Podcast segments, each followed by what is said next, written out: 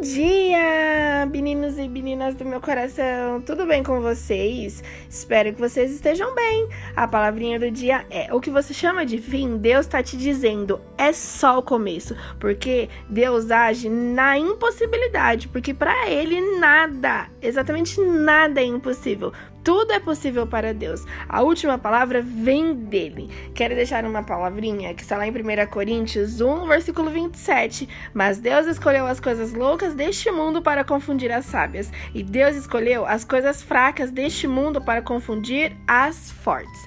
Que Deus venha abençoar o seu dia e que seja um dia incrível e maravilhoso. Um abração enorme. Tchau, tchau.